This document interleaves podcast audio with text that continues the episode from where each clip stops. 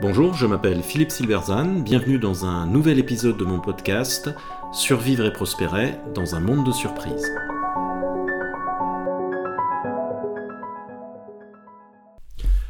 Entrepreneuriat et action humaine, pourquoi le prix reçu par la chercheuse Sarah Sarasvati est important? Sarah Sarasvati, à l'origine de la théorie entrepreneuriale de l'effectuation, vient de recevoir le prestigieux prix suédois Global Award for Entrepreneurship Research, organisé depuis 1996 par la Swedish Foundation for Small Business Research et la Swedish Agency for Economics and Regional Growth. Le prix récompense les chercheurs ayant apporté une contribution majeure à la recherche en entrepreneuriat. Elle rejoint ainsi de grands chercheurs comme Sidney Winter, Shaker Zara, Kathleen Eisenhardt, Scott Shane, Israel Kirtzner, William Gartner, William Baumol ou encore Zoltan Axe et David Autrecht. L'économiste français Philippe Aguillon a lui-même reçu le prix en 2016. Ce prix couronne plus de 20 années d'efforts pour promouvoir une approche radicalement différente de l'entrepreneuriat, mais sa signification va bien au-delà car l'effectuation, c'est avant tout une vision de l'action humaine et de la liberté. Alors connaissez-vous Sarah Sarasvati? Eh bien, elle est née en Inde, elle est aujourd'hui professeure à Darden Business School en Virginie aux États-Unis. Dans les années 90, elle est une entrepreneuse à la tête d'une entreprise familiale qui fabrique des bidons en plastique pour l'industrie pétrolière. L'affaire est florissante jusqu'à ce que son usine soit détruite par des inondations. Elle venait d'y faire de gros investissements et elle perd tout en une nuit. De façon intéressante et comme un pied de nez aux risk managers, on lui avait assuré qu'elle se trouvait dans une zone non inondable. Après quelques semaines de sidération, elle finit par partir aux États-Unis, incitée par son frère, qui y réside déjà, sans idée très claire de ce qu'elle va y faire.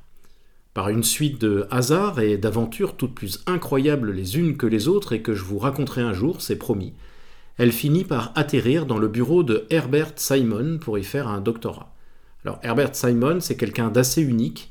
Décédé en 2000, il était le père de l'intelligence artificielle, mais aussi prix Nobel d'économie et, via Sarasvati, inspirateur de l'effectuation, rien que ça. Alors Sarasvati part d'une question très simple, comme toutes les grandes questions de recherche.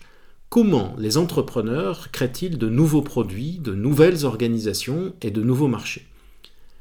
La réponse traditionnelle, un éclair de génie puis une mise en œuvre via un plan, ne la satisfait pas. Elle va donc observer des entrepreneurs pour voir ce qu'ils font vraiment et comprendre comment ils raisonnent face aux problèmes classiques qu'ils rencontrent. Comment on démarre, comment on trouve une idée, un produit ou un client, comment on prend une décision, etc elle va mettre en œuvre cinq principes dominants dans ses décisions. Faire avec ce qu'on a, agir en perte acceptable, co-créer avec des parties prenantes, tirer parti des surprises et créer le futur qu'on veut. Ce sont ces cinq principes qui constituent l'effectuation. Alors l'effectuation révolutionne la pensée entrepreneuriale car elle ne s'inscrit pas du tout dans le paradigme dominant de l'économie néoclassique qui ignore tout simplement l'entrepreneur. La puissance de l'effectuation est qu'elle décrit ce qui est, ce que les entrepreneurs font et non pas ce que nous aimerions qu'ils fassent. L'effectuation n'est pas prescriptive, c'est-à-dire qu'elle ne dit pas ne faites pas de prédiction, mais vous n'avez pas besoin d'en faire. Elle souligne donc le suffisant et pas le nécessaire. Ce prix est important car, comme toutes les ruptures, l'effectuation a eu du mal à faire sa place, en particulier dans le champ académique. Malgré plus de 100 articles dans les meilleures revues d'économie, de management et de psychologie depuis 20 ans, les principes qu'elle met en avant suscitent les réserves de nombreux chercheurs, dont beaucoup restent ancrés dans un paradigme positiviste cartésien qui suppose que les états futurs de l'économie peuvent être anticipés à condition d'avoir une connaissance suffisante du présent, qu'il n'y a pas d'incertitude mais seulement de l'ignorance. Face à un monde vu comme statique car connaissable, l'effectuation défend au contraire l'idée d'un monde dynamique et ouvert, complexe, baignant dans l'incertitude et continuellement généré par les actions et les choix humains, en addition des phénomènes naturels. Avec les systèmes humains comme les organisations ou les marchés, le futur est créé, il ne préexiste pas.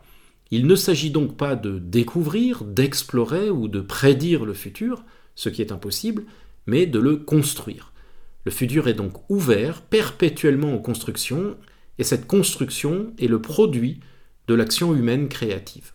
Cette action prend le nom d'entrepreneuriat, de science, d'art, de politique, peu importe. Au moment où j'agis, le futur n'est pas seulement inconnu, il est indéterminé, car il va résulter de la multitude de choix et d'actions faits au même moment par les acteurs, en plus des miens. Cette nécessité de voir le monde comme non déterministe et construit en permanence, et donc non prévisible, avait déjà été théorisée en science par un physicien pionnier, Ilya Prigogine, dès les années 80. Ces travaux ont inspiré de nombreux économistes, mais le paradigme néoclassique est malgré tout resté dominant, y compris en entrepreneuriat, du moins jusqu'aux travaux de Sarasvati. Alors la portée philosophique de l'effectuation est importante. Si le monde est incertain, il est ouvert. Et s'il est ouvert, il laisse la possibilité de l'action humaine créatrice. Autrement dit, l'incertitude est la condition de la liberté humaine. Elle fait que l'être humain n'est pas enfermé dans un futur déjà écrit et surtout écrit par d'autres. À ce sujet, l'effectuation met en avant la notion de contrôle non prédictif, c'est-à-dire que si vous agissez pour changer votre contexte, eh bien, vous n'avez plus besoin de faire de prédictions. De même, l'entrepreneur n'est pas celui qui corrige les erreurs des acteurs économiques, comme proposé par le grand chercheur en entrepreneuriat Israël Kirchner, car cela suppose un critère de vérité absolue, ce que rejette l'effectuation.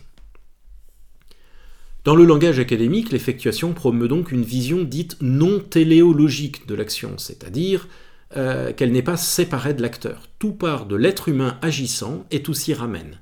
Il n'y a pas besoin de vision lointaine, pas besoin d'objectifs ambitieux, pas besoin d'idéal à satisfaire, ni même de critères de performance. Toutes ces notions abstraites sont hors de l'humain et le transforment en moyen d'une finalité. L'effectuation renverse cela en faisant l'humain, en faisant de l'humain agissant le point de départ et le seul critère d'action, et montrant comment les buts que l'on se fixe n'ont pas besoin d'être un point de départ, mais peuvent au contraire émerger de l'action elle-même. Et donc vision, opportunité, marché, produits et services, objectifs, but, organisation, tout cela est le produit de l'action humaine. De façon importante, la simplicité des principes de l'effectuation fait qu'ils sont applicables par tout un chacun. À rebours de l'entrepreneur conçu comme un deus ex machina ou un super-héros visionnaire et omnipotent, l'effectuation affirme que tout le monde peut agir de façon entrepreneuriale, entendu comme la possibilité d'être, au moins en partie, maître de son destin. En changeant la vision dominante de l'entrepreneuriat, l'effectuation libère ainsi l'action de nombreux individus qui pensaient, à tort, que l'entrepreneuriat n'était pas pour eux. Mais les travaux de Sarasvati et des nombreux autres chercheurs à sa suite vont bien au-delà de la seule question de l'entrepreneuriat. Dans son discours de réception du prix, elle a d'ailleurs souligné combien les principes de l'effectuation s'appliquent à toutes les grandes questions des sociétés humaines, organisation bien sûr, mais aussi pays, société, etc. Comme toutes les grandes innovations, l'effectuation questionne les modèles mentaux dominants et elle met donc du temps à s'imposer. La reconnaissance académique est désormais acquise par les multiples articles et numéros spéciaux.